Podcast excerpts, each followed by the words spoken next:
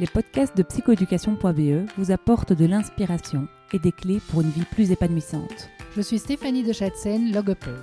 Je suis Valentine Ancio, psychoéducatrice. Ensemble, nous avons créé psychoéducation.be qui organise des événements dans les domaines de la psychologie et l'éducation. Vous trouverez toutes les infos à ce sujet sur notre site www.psychoéducation.be. Bonne, écoute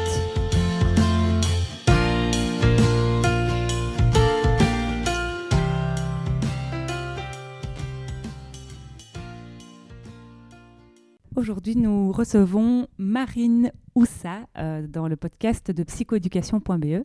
Alors Marine, qui est le binôme de Inemo, qui est composé de, toi donc et de Alexandra Volkart. Tout à fait, c'est exactement ça. Alors dis-nous un petit peu, euh, qu'est-ce qui vous a amené à, vous associer et, qu'est-ce que c'est Inemo?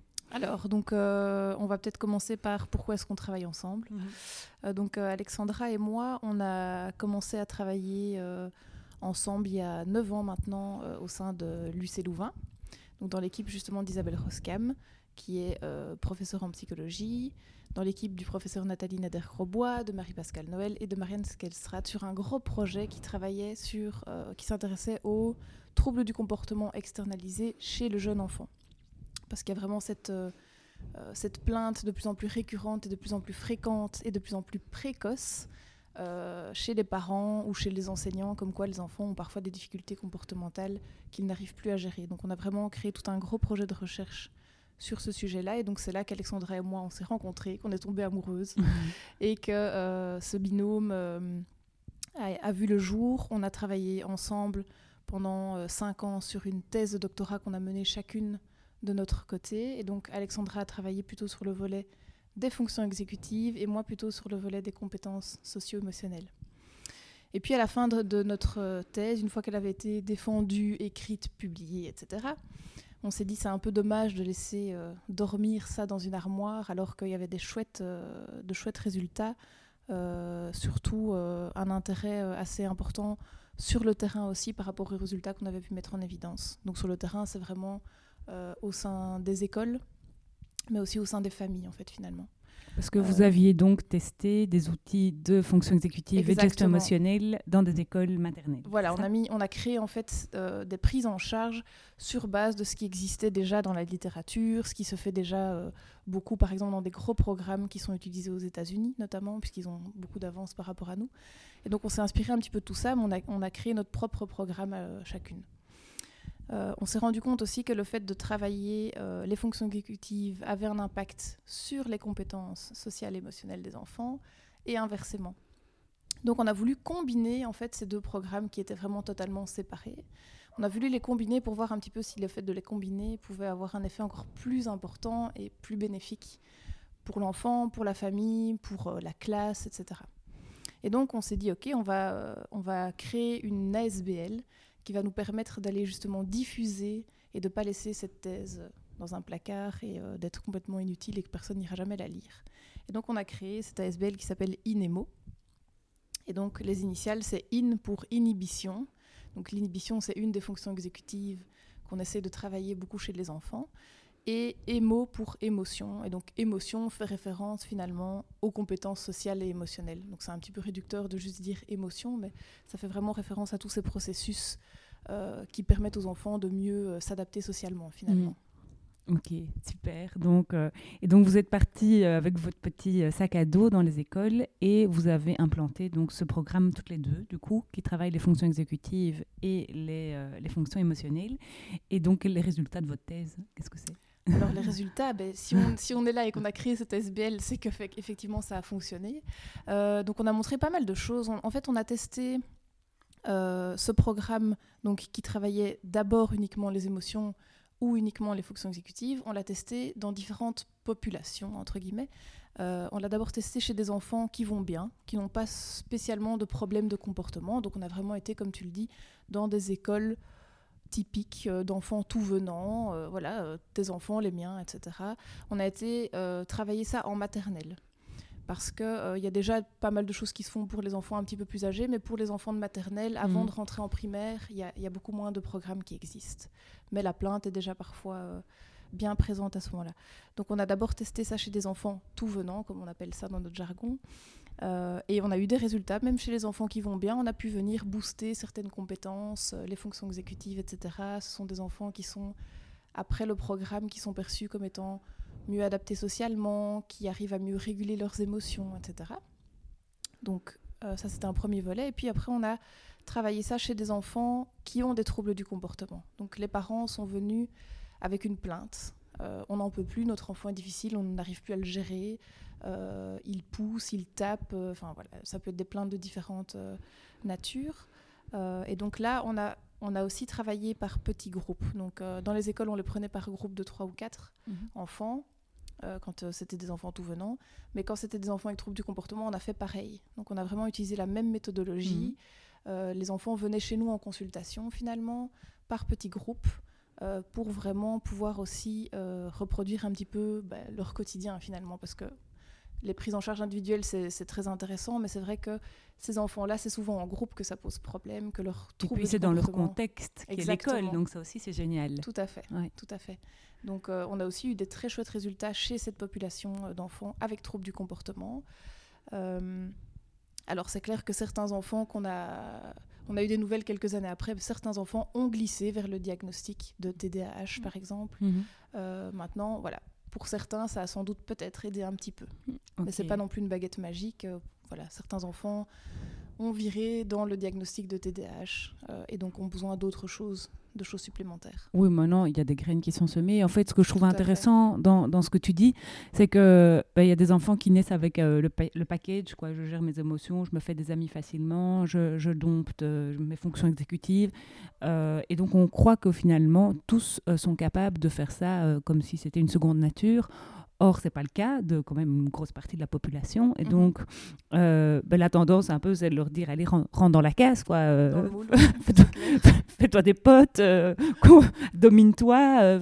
Et, en fait, c'est pas si simple que ça. ça. nécessite un apprentissage, ça nécessite un entraînement pour certains. Et c'est super important en tant que parent, en tant que professionnel, de savoir que ça existe et que c'est possible, en fait. Oui, tout à fait, tout à mhm. fait. Euh, euh, et, effectivement, euh, on, a, on, a, cette tendance à se dire, ok, maintenant qu'ils sont à l'école, ils vont être capables de se faire des amis, comme mm. tu l'expliques, etc. Mais c'est pas toujours facile. Et, donc, un des buts aussi de cette ASBL, c'est d'outiller aussi un petit peu mieux les enseignants. Donc, on, mm-hmm. travaille avec les parents, parce que parfois c'est à la maison que c'est un peu compliqué, et puis certains parents ont envie de s'impliquer mm-hmm. dans le développement de leur enfant, et en sont conscients, parce que c'est pas toujours le cas non plus, et ont le temps aussi. Euh, mais parfois, euh, c'est vraiment au sein de l'école qu'on peut faire ce travail. Et donc, euh, la SBL travaille vraiment auprès de parents, mais aussi au sein des écoles, à essayer de diffuser un maximum d'outils qu'ils peuvent mettre en place facilement et qui ne leur coûtent pas trop cher. voilà. Parce qu'on sait très bien que les enseignants n'ont pas de budget pour leur classe. oui, oui, tout à fait. Donc, on essaie de leur montrer un maximum d'outils qu'ils peuvent se procurer à moindre coût ou qu'ils peuvent même, qu'ils peuvent même créer eux-mêmes, finalement, en fait, avec leur classe. Et tu as une idée d'outil que tu pourrais peut-être euh, partager ici, euh, que ce soit pour un parent ou un enseignant, qui pourrait en tout cas euh, bah, aider les, les, enfants à, grandir ou à, se développer plus harmonieusement? Oui, un des premiers outils qu'on aime bien présenter, que ce soit justement aux parents ou aux enseignants, c'est simplement un hémomètre, donc un mhm. thermomètre des émotions. Donc ça serait que c'est une bonne base à avoir aussi bien en classe qu'à la maison, que même chez les grands-parents s'ils vont souvent chez les grands-parents. Euh, c'est même quelque chose qu'on peut fabriquer avec l'enfant, donc c'est très ludique. Mhm. On peut le représenter de différentes façons. Ça peut être simplement euh, des petits pictogrammes et l'enfant va aller mettre sa photo à côté du pictogramme de l'émotion qu'il ressent. Mhm. Euh, ça peut être quelque chose de plus élaboré, sous forme de fleurs, de papillons, de dragons, peu importe. En fait, finalement, quelque chose auquel l'enfant va adhérer, mhm. quelque chose qui l'attire. Et donc, le but, c'est vraiment que ce thermomètre des émotions ou cet hémomètre euh, soit, euh, soit accessible, soit mm. disponible vraiment tout au long de la journée. Donc l'idéal, c'est qu'il soit collé sur le frigo si on est à la maison ou euh, posé dans le hall d'entrée. en classe, ben, il doit être près de la porte d'entrée et l'enfant peut aller mettre sa pince à linge et peut bouger sa pince à mm. linge de place au cours de la, de la journée puisque l'émotion, elle va varier tout au long de la journée. et pour certains enfants, rien que le fait de pouvoir aller mettre sa photo ou sa pince à linge avec son prénom, s'il sait déjà lire, sur une émotion, pour certains, ça va déjà, ok, j'ai pu exprimer comment je me sentais, mhm. ça va déjà mieux. Alors pour d'autres, c'est pas suffisant, sinon on serait pas là, on est bien Mhm. d'accord. Mais euh, pour certains enfants, ils vont rentrer de la cour de récréation, ils vont aller mettre leur pince à linge sur la colère ou sur la tristesse parce qu'ils se sont disputés, et ils vont pouvoir déjà souffler un petit coup parce Mhm. qu'ils ont pu mettre un mot ou mettre une image sur une émotion. Donc ça, ça aide beaucoup. Et après, bah, si l'enseignant a l'occasion de discuter avec l'enfant pour qu'il puisse expliquer ce qui s'est passé, c'est tout bénef. Maintenant, Mhm. on n'a pas toujours 25 fois l'occasion de le faire après chaque récréation.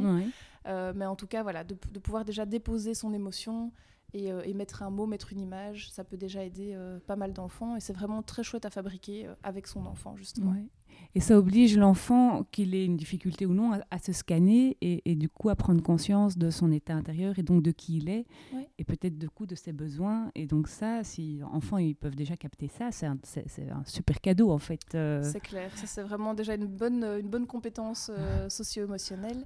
Euh, certains enfants en sont très vite capables et puis d'autres ont besoin justement d'outils. Euh, ça doit être quelque chose de très visuel évidemment chez les jeunes enfants. Euh, donc ça peut évidemment, ça peut évidemment aider. Après il y a d'autres choses qui existent. hein. Il y a la roue des émotions Mhm. pour aller un peu plus loin, pour aller voir le besoin. Mais dans un premier temps, avant d'aller voir quel est mon besoin ou quelle est la conséquence de cette émotion, c'est vraiment important d'abord de travailler avec l'enfant la capacité à identifier Mhm. l'émotion. Euh, parce que certains enfants vont être capables d'identifier correctement l'émotion qu'ils ressentent, mais ne vont pas être capables d'aller mettre un, un mot ou une image sur le besoin. Mhm. Donc c'est des choses qu'on peut vraiment décortiquer Ouais. et qu'on peut travailler séparément. Ouais, euh, et j'imagine qu'à les 5 enfants. ans, prendre conscience de ce besoin, c'est compliqué. Donc c'est quand même euh, une étape qui arrive plus Oui, loin. tout à fait. Mais déjà, en effet, de comprendre, ah, mon, mon corps m'envoie finalement un signal, je l'écoute et j'essaie de décoder ce que c'est. C'est déjà, Ouais. déjà immense. Il y a des déjà adultes qui ne sont pas capables de le faire. Exactement, Donc, euh, exactement. Donc s'ils sont capables de faire ça, c'est vraiment, euh, c'est vraiment super. Et donc, euh, je pense aux émotions plutôt désagréables, hein, parce que la joie, évidemment, c'est intéressant de, de l'étudier, mais, mais c'est souvent la tristesse, la peur et la colère qui, Mhm. qui posent souci. Comment tu leur permets d'apprivoiser ces émotions? Alors, déjà, on commence par leur expliquer dans un premier temps que, hum, que toutes les émotions sont bonnes à ressentir. Donc, c'est vrai qu'on parle d'émotions agréables et désagréables, mais en même temps, elles sont toutes essentielles. Euh, et, on le rappelle souvent aussi aux parents. Votre enfant, il a le droit d'être fâché, il a le droit d'être triste, il a le droit d'exprimer ses émotions, et vous aussi, en tant que parent, vous avez le droit aussi. Euh, on leur explique aussi qu'il faut exprimer son émotion sans que ça dérange les autres. Donc on a le droit d'être triste, on a le droit d'être fâché, mais on ne peut pas commencer à taper le voisin parce qu'on est fâché, etc. Mhm. Et donc, de nouveau, un des exercices qu'on peut faire avec les enfants pour leur apprendre ça, c'est... euh, alors, ça s'appelle aussi le thermomètre des émotions. C'est pour ça que le premier euh, dont je parlais tout à l'heure, on l'appelle plutôt l'émomètre. Euh, le thermomètre des émotions, on va demander aux enfants, c'est nouveau sous forme de bricolage. On leur demande de- le long d'un thermomètre de, euh, de coller des, hum, des images qui représentent finalement ce qui les aide à réguler leur émotion. Alors c'est pas comme ça qu'on le présente évidemment, on ne leur dit pas on va travailler la régulation émotionnelle, mais montre-moi ce qui t'aide quand tu es un petit peu fâché, quand tu es en bas de ton thermomètre. Qu'est-ce qui t'aide euh, à redescendre un petit peu euh, dans cette émotion, à passer à autre chose? Parce qu'une émotion, c'est temporaire. Mhm. Euh, et qu'est-ce que tu peux faire quand tu es vraiment tout en haut de ton thermomètre et que là tu es au summum de la colère, que vraiment tu exploses Euh, De quoi as-tu besoin finalement Donc, Mhm. On parlait des besoins tout de suite, euh, juste avant. Et donc l'idée c'est, en tout cas chez des jeunes enfants, de leur proposer un panel d'images le plus large possible. Euh, ça peut être de j'ai besoin d'aller courir dehors, j'ai besoin de respirer, parce que Mhm. ça, ça marche très bien pour le moment, c'est beaucoup travaillé dans les écoles aussi, Mhm. le yoga, etc. J'ai besoin de m'isoler. Certains enfants ont besoin d'être tout seuls. Euh, ou au contraire, j'ai besoin de me changer les idées avec un copain. Et donc chacun fait son thermomètre de façon individuelle. Et Mhm. puis on fait un, quand on travaille dans une classe, par exemple, on fait le partage de son thermomètre. Parce qu'on va se rendre compte que personne n'a le même thermomètre que son voisin. On a tous des besoins différents. euh, première chose. Et puis moi-même, euh, de façon intra-individuelle, mon besoin ne sera pas le même si mon émotion elle est modérée ou si mon, émotion est très élevée, Ouais, très intense. Tout à fait. Donc il y a vraiment cette nuance à faire euh, de façon intra-individuelle, je n'ai pas les mêmes besoins, et de façon inter-individuelle, mon voisin n'a pas le même besoin que moi. Mon voisin, il a collé par exemple qu'il avait envie d'être euh, tout seul dans son coin pour que l'émotion fasse son travail et qu'il puisse passer à autre chose. Et moi, mon besoin, c'est plutôt d'être euh, accompagné par quelqu'un. J'ai besoin de faire un câlin à ma maman, j'ai besoin d'aller chercher mon doudou, etc. Et donc on n'a pas tous ces mêmes besoins pour réguler son émotion. C'est génial, tu travailles en classe, du coup, le même coup, l'empathie, qui est une autre compétence émotionnelle super importante. Tout à fait. Et l'empathie, c'est vraiment une des bases des compétences socio-émotionnelles. Donc, ça fait tout à fait lien avec ça, effectivement, oui. Et comment tu développes l'empathie chez les enfants, par exemple? Parce que c'est pas quelque chose qui est inné. Quand on va dans une crèche, on se dit, euh, ces enfants ne sont pas empathiques pour un sou, non, en fait. l'empathie, elle se développe... Euh, vers un an et demi, deux ans, ça commence à Ah oui, donc finalement, il y en a quand même il y a, Il y a des prémices de l'empathie, en tout cas. Euh, mais c'est sûr que c'est pas, voilà, ça, n'arrive pas tout de suite, ça c'est mhm. certain. Maintenant, voilà, tout, tout le travail qu'on fait avec les enfants en classe, à travers euh, différents jeux, ben, notamment l'émomètre, le thermomètre des émotions, tout ça, ça va travailler l'empathie. Mhm. Même quand on travaille un petit peu plus sur le volet des fonctions exécutives, on travaille toujours dans ce qu'on appelle le conflit socio-cognitif. Donc on les mhm. met vraiment euh, en interaction. Euh, les enfants vont, vont, échanger aussi des trucs et astuces sur comment est-ce que j'arrive à réguler mon émotion, comment est-ce que j'arrive à faire cet exercice, etc. Donc cette empathie, elle va être finalement travaillée à travers plein de plein d'exercices qu'on peut mettre en place, à travers aussi des lectures d'histoire, euh, des jeux de rôle, des mises en situation, etc. Moi, j'aime beaucoup ta façon de parler de la théorie de l'esprit. Alors, euh, tu n'es pas obligé de vous faire une tirade euh, de, 20 minutes là-dessus, mais, mais je trouve que c'est intéressant, en tout cas, ta façon de, le présenter et, de comprendre, en fait, que parfois les enfants ne font pas exprès. Exactement. et, je trouve que ça, c'est chouette. Et ça fait tout à fait lien avec l'empathie, justement, parce que c'est une bonne transition, puisque l'empathie, c'est vraiment une des, une des bases euh, un des prérequis en fait pour développer une bonne théorie de l'esprit. Alors théorie de l'esprit, c'est un terme un petit peu qui fait parfois un petit peu peur. On m'a déjà demandé si c'était sectaire, etc. Mmh. Pas du tout. C'est vraiment un terme qui a été désigné simplement pour expliquer la capacité que les enfants ou les adultes, finalement, parce qu'on l'utilise aussi euh, quand on est adulte, euh, vont avoir pour réussir à se mettre à la place de l'autre. Tiens, je me suis fait bousculer dans la cour de récréation. Euh, je suis fâchée sur mon copain, mais finalement, je vais essayer de me mettre à sa place. Est-ce qu'il a fait exprès ou pas euh, Pour mieux analyser la situation aussi. Euh, quelles émotions ce copain-là a ressenties dans la situation? Quelles émotions moi j'ai ressenties? Ça va permettre aussi de se rendre compte qu'on ne ressent pas tous la même chose, même dans, la même, dans une même situation. Donc c'est vraiment cette théorie d'esprit qui va se développer à l'âge préscolaire, donc en fin de maternelle, début primaire, euh, et qui va continuer à mûrir jusqu'à l'âge adulte, puisque certains adultes ne sont toujours pas capables de, de toujours se mettre à la place de l'autre. Hein. Mhm. Euh, ça, c'est un autre débat. Mais, euh, mais donc cette théorie d'esprit qui se développe à l'âge préscolaire, elle va vraiment être très utile dans les interactions sociales. Comment est-ce qu'on peut ben, aider les enfants à développer du coup cette, cette théorie de l'esprit? Est-ce que tu as, des pistes à proposer? On a, plein, on a plein de pistes. Alors ce qui fonctionne super bien et qui est assez euh, facile, en général les parents adhèrent bien, c'est notamment à travers certaines lectures d'histoire. Alors il y a plein de livres évidemment sur les émotions, euh, et l'idée c'est simplement de, euh, au-delà du fait de prendre plaisir à lire un livre avec son enfant et d'avoir choisi un livre qui est vraiment adapté à son âge et à ses goûts, c'est d'aller de temps en temps lui poser une petite question. Tiens, et toi aussi, est-ce que parfois tu ressens de la tristesse est-ce que c'est la même situation que le personnage qui te rend triste? Ah non, toi c'est autre chose, raconte-moi un petit peu ce que c'est, etc.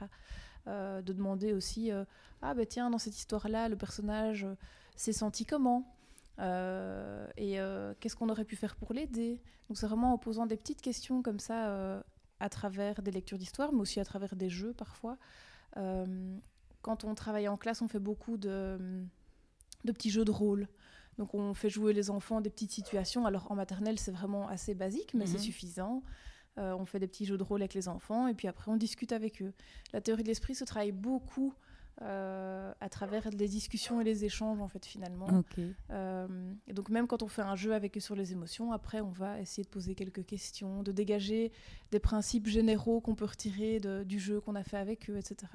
Donc c'est vraiment beaucoup euh, dans les interactions sociales qu'on va utiliser la théorie de l'esprit, mais qu'on va aussi la travailler forcément. Ok.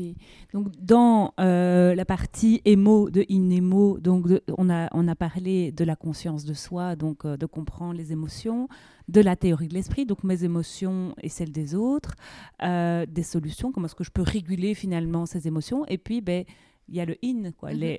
l'inhibition, donc les fonctions exécutives. Qu'est-ce qu'on peut faire pour muscler les fonctions exécutives des, petits? Alors c'est un peu le même principe que pour euh, le volet plutôt compétences socio-émotionnelles. C'est évidemment toujours à travers des activités qui sont ludiques, euh, parce que c'est comme ça que les, enfants, euh, les jeunes enfants et les moins jeunes vont adhérer.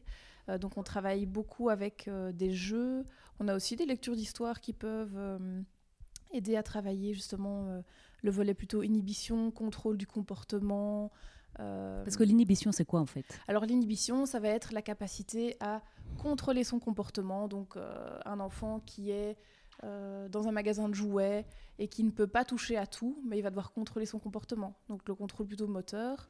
Ça va être aussi la capacité à retenir euh, une réponse prédominante. Donc l'enfant qui euh, qui a vraiment envie de répondre à la question que l'instit a, posée en classe, mais c'est pas à son tour de répondre, et donc il va devoir se retenir, alors qu'il a envie, il lève la main, il lève la main, mais il n'attend pas qu'on lui donne la parole pour donner la réponse.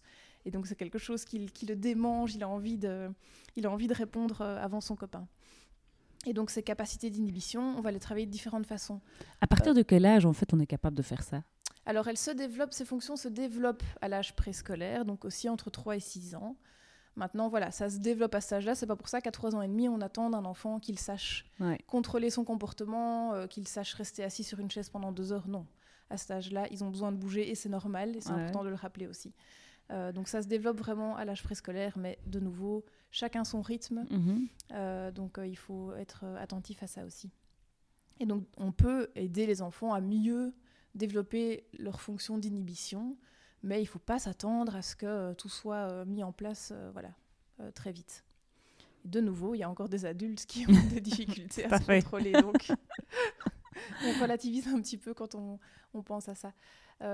et donc au niveau du, des jeux, on va faire certains jeux qui sont plus moteurs, comme empiler des choses ou faire tenir des, des bâtons sur sur un, petit personnage et ne pas les faire tomber. Donc il faut vraiment pas aller trop vite. Il faut vraiment réfléchir avant d'aller euh, poser son bloc ou poser son bâton. Donc ça, ça va vraiment permettre de travailler le contrôle moteur, de travailler la planification aussi des choses. Mmh. Euh, alors on travaille aussi avec des petits jeux de cartes où là on essaye de dire à l'enfant tu vas aller tu vas faire de plus en plus vite ce que je vais te demander de faire et alors on change les règles de temps en temps donc il doit faire preuve de flexibilité aussi mmh. euh, et il doit inhiber cette envie d'aller répondre comme la règle précédente alors qu'on change la règle du jeu. Euh, donc voilà, on travaille vraiment beaucoup euh, sous forme de jeux qui peuvent être utilisés aussi bien en individuel en prise en charge mhm. que en petits groupes comme on l'a fait euh, dans le début de nos études ou en groupe classe. Et alors mhm. on adapte, on prend des cartes plus grandes ou on change un petit peu les règles pour que tout le monde puisse participer. Et est-ce que c'est important, par exemple, que les parents jouent tous les jours? On explique aux, parents quand on fait des conférences ou des formations que euh, clairement on leur demande pas de jouer tous les jours avec leur enfant parce que ça muscle pas plus les fonctions exécutives. Peut-être un petit peu, mais en même temps dans le monde dans lequel on vit, c'est juste pas possible. Et le le plus important, c'est de prendre du plaisir quand on joue avec son enfant. Donc, si c'est une corvée, ça n'ira pas et ça ne servira à rien. Tout à fait. Donc, en général, on leur dit si vous arrivez déjà à caser 15 minutes de jeu, une ou deux fois par semaine, avec votre enfant, une lecture d'histoire de temps en temps, c'est déjà super. Parce qu'en fait, on se rend compte qu'il y a beaucoup de parents qui ne prennent plus le temps de jouer avec leur mhm. enfant. On est dans la routine, voilà, l'idée n'est pas de les culpabiliser, mais on est dans une certaine routine et on n'a plus le temps, on, est tout le temps en train de faire mille choses en même temps. Mhm. Et donc on essaie de les sensibiliser aussi à rejouer avec son enfant à des jeux simples, euh, mais qui, quand ils sont bien choisis, vont venir stimuler les fonctions exécutives ou les compétences socio-émotionnelles ou les deux, mhm. euh, et, qui du coup vont permettre de joindre l'utile à l'agréable, entre guillemets, puisqu'on va venir booster certaines compétences, euh, renforcer aussi l'estime de soi parce qu'on choisit bien le jeu et que l'enfant s'en sort. Mhm. et en même temps, on travaille ces compétences-là, donc c'est tout bénéf. Et le lien parent-enfant. Exactement. Les euh, interactions sont meilleures après. Oui, oui, tout à fait. Donc, euh, donc ça aussi, c'est quand même vachement intéressant parce que, en effet, dans cette vie de dingue, euh, parfois on a tendance à, à s'époumoner et à crier "Dépêche-toi, allez, on n'a pas le temps, fais-tes voir." Et, et, en fait, le fait d'être dans quelque chose de qualité, ben, voilà, fait, l'enfant, en fait, il, s'ajuste aussi à, ce qu'on lui donne. Mais oui. tout à fait. Tout à fait. Ok. Et donc concrètement, aujourd'hui, vous, vous, donnez donc des conférences euh, pour les parents, vous donnez des formations pour les enseignants, vous donnez des formations pour professionnels, mhm. neuropsychologues, logopèdes, psychologues, etc. Euh, vous êtes encore chercheuse à, à l'UCL? Vous travaillez encore comme chercheuse? Alors oui, parce qu'on a, on a travaillé sur un projet ici euh, euh, financé par le ministère de l'Éducation et de l'Enseignement, qui nous a demandé d'aller justement tester sur le terrain euh, ce genre de prise en charge. Donc là, on, vient d'arriver au bout de ce projet-là, euh, où on a été travailler pendant un an dans des classes de, différentes provinces de la Fédération Wallonie-Bruxelles pour tester justement ce programme. ça a donné lieu aussi à tout un manuel qu'on a mis en place où on a décrit chaque séance, chaque exercice, avec le matériel qu'il faut prévoir ou le matériel euh, qu'il faut juste télécharger et imprimer. Et donc tout mhm. ça sera euh, disponible dans quelques semaines ou quelques mois euh, voilà, mhm. pour, les, pour les enseignants, pour, pour tout le monde finalement, sur, sur le site enseignement.be. Ok, génial. Donc c'est gratuit Tout à fait. Waouh, donc ça c'est vraiment trop génial. Donc il n'y a plus d'excuses. Il n'y a plus d'excuses, exactement Valentine. ok, donc ça c'est chouette. Donc ce que je retiens moi déjà, c'est que prendre le temps de travailler ça, ben, c'est rentable pour euh, évidemment développer le potentiel adaptatif de l'enfant. Donc, je suis capable de mieux vivre avec les autres, euh, m'ajuster. Est-ce qu'il y a des, des, résultats scolaires qui sont meilleurs aussi? Alors, dans ce, dans ce, justement, dans ce projet euh, qu'on mène actuellement, on, a, on s'est intéressé aussi justement à l'impact sur les apprentissages scolaires. Donc, on a eu quelques résultats. Alors, il y a des choses qui n'ont pas bougé et il y a quelques choses qui ont bougé. Maintenant, on est en maternelle. Oui, ben oui évidemment. Et donc, on a vraiment été sondé de façon assez grossière, entre guillemets, euh, un petit peu euh, le langage et un petit peu les maths, mais ce sont vraiment les prémices. Euh, et donc il y a certains petits résultats qui ont, qui ont pu être mis en évidence. Donc ça, c'est vraiment très prometteur aussi, parce qu'évidemment, c'est ce qui intéressait aussi le ministère de l'Éducation et de l'Enseignement, forcément. Évidemment, évidemment. donc génial. Donc ça aussi, c'est super intéressant. Donc l'enfant se sent mieux dans ses baskets, il a plus de copains et il apprend mieux. Donc franchement, euh, pas mal. Voilà, ça vaut le coup. Ça vaut le coup. Après, évidemment, c'est pas miraculeux, tu l'as dit. Exactement. Euh, il y a des enfants qui, à la base, sont pas euh, sont un peu moins bien équipés que les autres. On parle de profil TDAH, on parle mhm. de, troubles positionnels, etc. Ça existe. Maintenant, ça peut agir à titre préventif, peut-être, pour diminuer l'intensité des symptômes. Donc ça, c'est quand même vachement intéressant. Et puis, euh, c'est pas parce qu'on a un TDAH que de toute façon on est fichu. Donc, euh, je veux dire, euh, voilà, c'est juste une donnée qu'on a et quand on l'a, quand on l'a découverte, ben, il y a plein de choses qui existent aussi pour, pour prendre en charge ces, ces, enfants qui sont, qui sont tout à fait géniaux. Hein, donc, il faut quand même le dire. Pour réussir, on n'est pas obligé de, de, jouer tous les jours à ni ni non avec son enfant. voilà, c'est intéressant de le faire, mais mhm. si on a du plaisir uniquement. Pas de pression. Et oui, pas de pression surtout il y en a assez. Et, euh, et voilà. Et donc, ça peut se travailler autant à la maison qu'à l'école, que euh, avec vous. Euh, vous, vous consultez aussi? Alors, pas pas pour l'instant, parce que là, franchement, il faudrait qu'on arrive à se couper en deux. mais, mais, voilà, l'idée est en train de mûrir, évidemment, et, euh, et, on a pas mal de demandes, mais pour l'instant, on est plutôt en train de former les professionnels qui pourront... Qui pourront prendre en, charge, à leur tour. Ah ben voilà, c'est déjà, c'est déjà immense. Hein. Donc voilà, merci beaucoup Marine euh, d'avoir pris le temps pendant ton congé de maternité d'enregistrer ce podcast. Avec plaisir. voilà, à bientôt. Merci de nous avoir écoutés jusqu'au bout. Si vous avez aimé ce podcast, merci d'en parler autour de vous. Et de nous mettre 5 étoiles et un commentaire sympa sur votre plateforme d'écoute. À, bientôt